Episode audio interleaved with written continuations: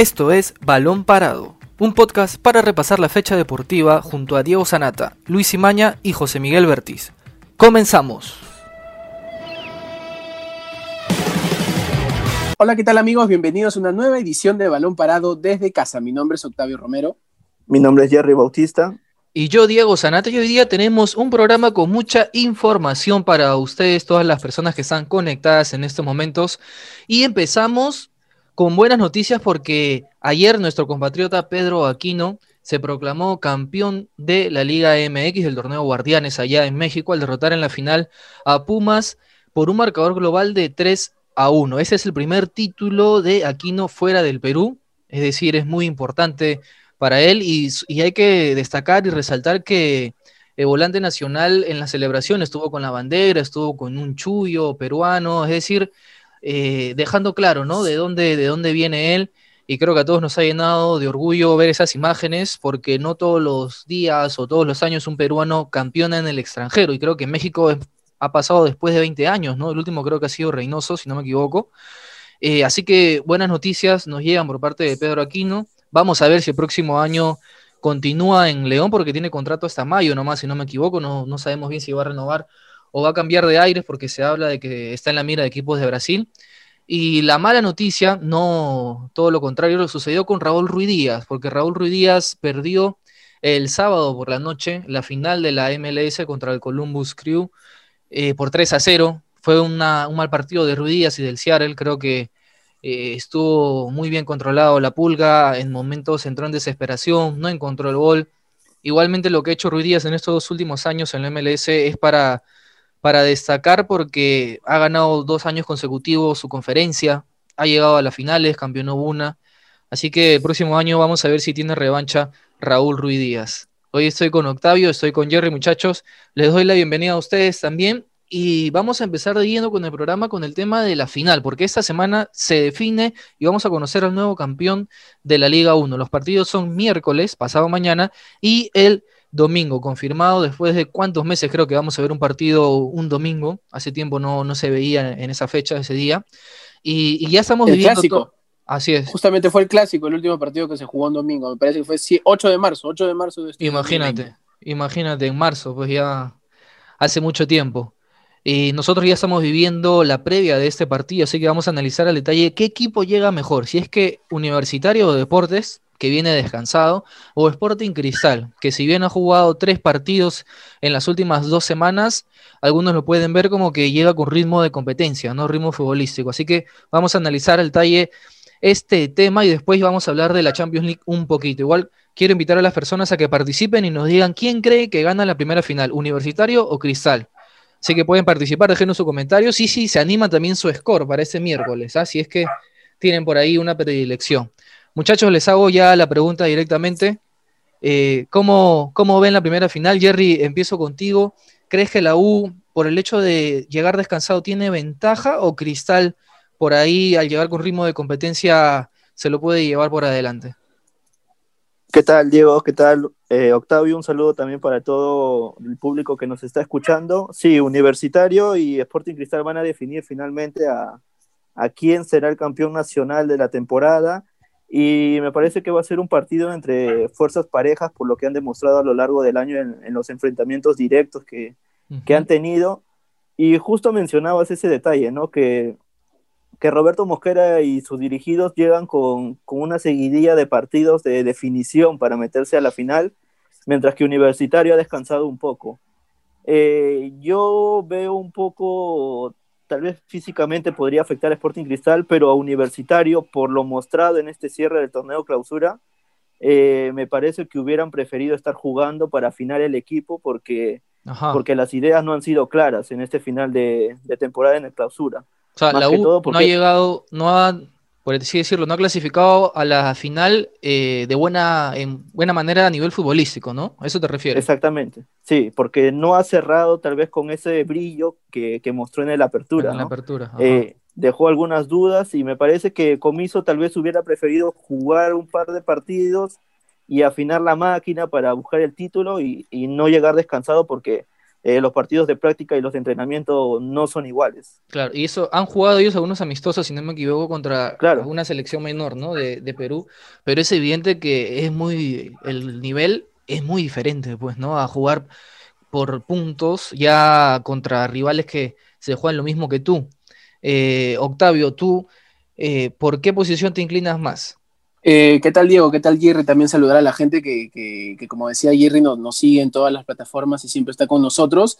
A ver, yo sí, este, este, creo y estoy de acuerdo con Jerry en lo que dice de que eh, está bien pareja la serie, pero me animo a decir de que Cristal está un pasito adelante, no solo por, por estos, estos partidos que ha ganado, sino porque termina mejor este, esta fase del campeonato, a diferencia de la U, que salvo el partido combinacional, eh, donde lo gana y termina clasificando directamente a la final y ya eh, se asegura como el segundo del acumulado, los partidos anteriores tuvo una muy pobre versión, o sea, lo que se vio en Universitario incluso ya despertaba muchas críticas contra Comiso, el nivel de los jugadores bajó, Hubo ausencias, es cierto, eh, ausencias durante la fase 2 en eliminatorias por jugadores convocados a la selección peruana, lesionados, Dos Santos, Federico Alonso, pero igual este, a nivel colectivo, eh, Universitario llegaba, o, mejor dicho, terminó, terminó muy mal la fase 2. Entonces yo creo que ahí es donde le saca un poquito de ventaja Cristal, que al contrario ha levantado, ha levantado algunos niveles, por ejemplo, Olivares, muy criticado a inicio de año en, por los hinchas este, rimenses, eh, Corozo, que a pesar por ahí de su dejadez un poco y de que parece un poco apático por momentos, termina siendo el jugador más desequilibrante de Cristal hoy por hoy. Herrera sigue siendo Herrera, tal vez ah. no, no, está mm, eh, con la mecha prendida como en, otros, en otras temporadas, pero sigue siendo de mucha importancia. Tiene 20 goles, ¿ah? Claro, ese goleador de campeonato. Claro, pero recordemos que llegó a ser, a ser 40, o sea, sí, pero todos los años Obviamente no, 40 no lo va a volver a hacer. Claro. Sí, claro. Pero de todas maneras, o sea, con 20 goles deja la impresión, y no me lo vas a negar, Diego, de que no ha tenido el, mejor año. No ha ah, tenido el mejor año y que pudo haber hecho pues, más goles. lesión. Venía de poco, como que era recién es que ya ha encontrado por ahí cierta regularidad y está fino de cara al arco, ¿no? Por eso te digo, o sea, esa, e, ese tridente de ataque creo que los agarra en su mejor nivel del año. Me parece que Marchán es un buen suplente. Eh, Tábara, eh, Calcaterra lo están haciendo bien en la volante, por ahí que se alternan con Cazulo también. Entonces yo sí creo de que, de que Sporting Cristal está un poquito más arriba, pero solo un poquito, eso sí, porque Universitario también tiene armas, o sea, está Dos Santos ya recuperado, Federico Alonso puede jugar la segunda final, este veremos, claro, pero tiene con qué Universitario y juega una final después de muchos años, así que yo creo que, que lo podría hacer. Sí, totalmente, y, y me parece que, que los cremas también tienen ese valor aparte de, tener a Quintero y, Alejandro Hover con ese, con ese tridente que también mencionabas, Octavio. Eh, eh, eh, en, un momento Alejandro Hover se convirtió en uno de los, de los más importantes, de los más determinantes en ataque, no solo por los goles, sino también por las asistencias. Incluso en la apertura, si no fuera por un gol más de, de Manuel Herrera, hubieran terminado igualados. Entonces vemos que, esa categoría, esa importancia que tienen ambos jugadores en su equipo, eh, los convierte en un valor importante y veremos ese duelo y qué tan determinantes pueden ser en sus equipos en estas instancias finales. Eh, no, y Herrera con gran experiencia. Y justamente hablando de Hover, por ejemplo, con él hubo un caso puntual, ¿no? O sea, hubo una negociación contra con un equipo chileno, eh, la U de Chile, ¿no? Para decirlo en específico, no se llegó a un acuerdo y al parecer esto como que incomodó, molestó al jugador que se vio reflejado su rendimiento, ¿no? O sea, no fue, o, mejor dicho, hasta el momento creo que no volvió a ser el, el hover, ese, ese hover determinante, como tú bien decías, y que era tan influyente en el ataque junto con Dos Santos que, que, tuvieron ahí la misma cantidad de, de, goles o una diferencia muy pequeña.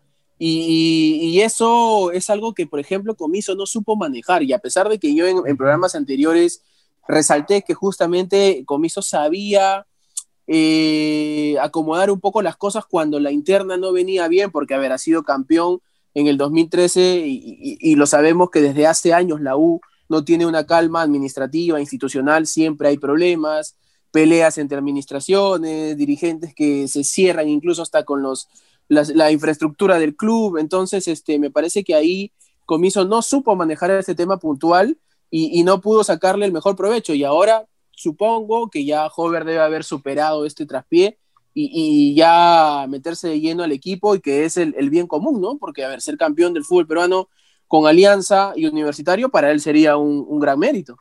A ver, eh, yo quiero recordar antes ya de, de, la final que va a ser este miércoles a las 7 de la noche. Probablemente es en el Estadio Nacional, tiene todas las fichas para que se juegue allí y el domingo es a las 3 de la tarde la segunda final. En el año, ¿cuántas veces han enfrentado a la U Cristal? ¿Dos? ¿Dos, veces? Sí. ¿Y las dos empataron? no, victoria de Cristal, gol claro. en la, apertura. 1-0. Y, el último fue el 2-2. El 2-2. A ver, creo que lo que vamos a ver en la final eh, se acerca más al 2-2, ¿no? Porque la U venía mal en la fase 2, pero con Cristal, cuando regresó Santos también, que me acuerdo que hizo gol, se vio un partido bien dinámico, o sea, de ida y vuelta, los dos equipos buscando el arco rival. Por ahí, yo creo que eh, los dos tienen ciertas falencias y dan ciertas licencias atrás, ¿no? Porque Cristal vimos contra Ayacucho que Ayacucho le generó varias ocasiones, no la pudieron concretar, tuvieron varios palos, también salvó Solís en algunas de ellas pero el fuerte de Cristal no es atrás, ¿no? Y creo que la U también está pasando por esa, esa línea al no tener Alonso. Aunque con Corso y Quina, los dos de centrales por ahí que ah, se han, lo, lo, lo tapan, ¿no? Tapan bien ahí se ese malestar. De complementar. Ajá. O sea, sí se ve que por ahí con los dos se encuentran cierta regularidad, pero igualmente por bandas eh, están, le está costando. No creo que. vamos a ver tema un, del medio, más que todo. Bueno, también. El tema ha sido el medio, con la ausencia de Alfajeme, porque ahí sí ha probado con Barco, eh, con varios, jugadores, y, exacto, y, no ha podido encontrar ese reemplazo de, de, Alfajeme, porque a ver, como tú bien dices, con Federico Alonso, si bien es cierto, tampoco han dado la talla eh, Velarde, Este, yo creo que, Morales, exacto, yo creo que este, Corso lo ha hecho bien, y Chávez, que ha levantado bastante su nivel este año, ha vuelto a ser futbolista, hay que decirlo también, porque está, eh, en los años anteriores estaba eh, prácticamente, a pesar de que es muy joven ya, pensando en otra cosa, el jugador este, Diego Chávez, y ahora ha vuelto a recuperar su nivel, físicamente está entero, está muy bien, y por la banda derecha lo ha hecho bien y ha sido titular, por eso que Corso lo puede hacer tranquilamente, o sea, abandonar su banda y correr hacia el medio para, para hacer dupla con Quina, ¿no? A ver, y ahora hay que, también quiero dejar en claro el tema de cómo se define al campeón, ¿no? Porque hubo cierta confusión con las semifinales. Y con las finales igual, son dos partidos, son 180 minutos. Eh, va a campeonar el equipo que consiga más puntos.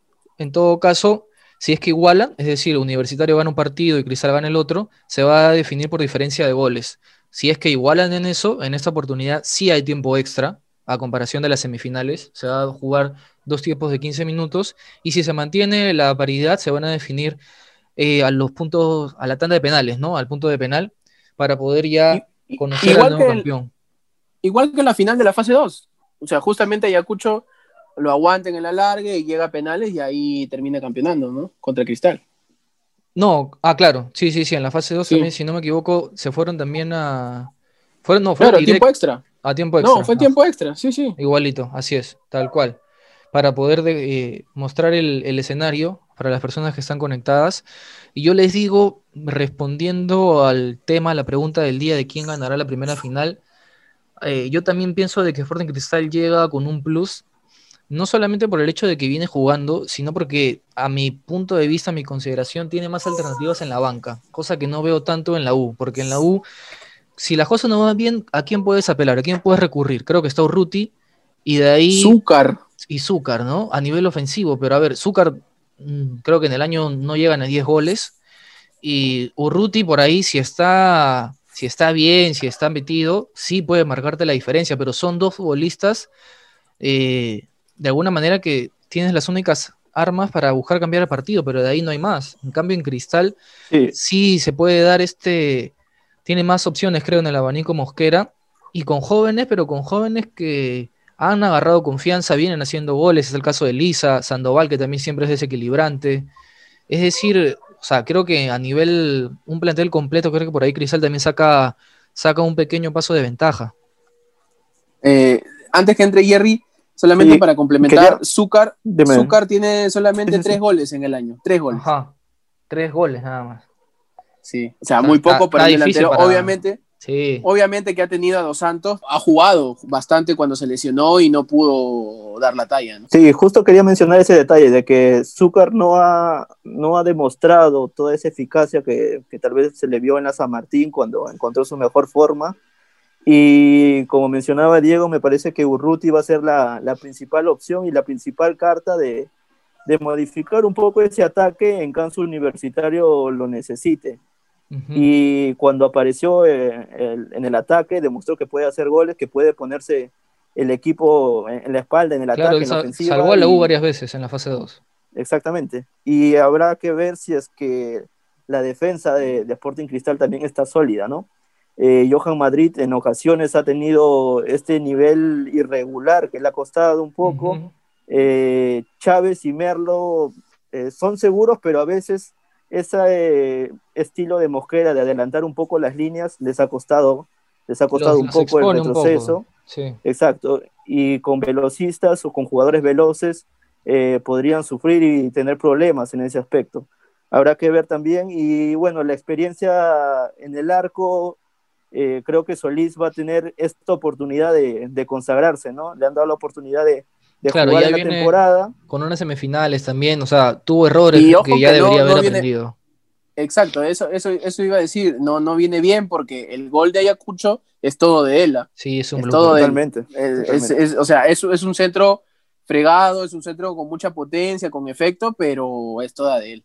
No, sí, sí, pero igual, a ver, los dos son buenos equipos, yo estoy seguro que vamos a ver un partido muy entretenido y, a ver, no estoy seguro si es que este miércoles van a jugar con, el freno de manos puesto, pensando de que todavía queda el partido del domingo y por ahí se puede definir, pero eh, lo que esperamos es que sea un encuentro de ida y vuelta y con goles, ¿no? que creo que son dos equipos más ofensivos para poder ver ya al nuevo campeón de la Liga 1 2020. Muchachos, ahora cambiando ya un poco, bueno, radicalmente del tema, vamos a hablar de, de la Champions League porque hoy día temprano, muy temprano, a las 6 de la mañana, se realizó el sorteo de los octavos de final de la, de la Orejona y nos han dejado unos cruces interesantes, pero creo que el que se va a llevar todas las miradas va a ser ese Barcelona-PSG, ¿no? Sobre todo por el reencuentro entre Lionel Messi y Neymar. Y son dos equipos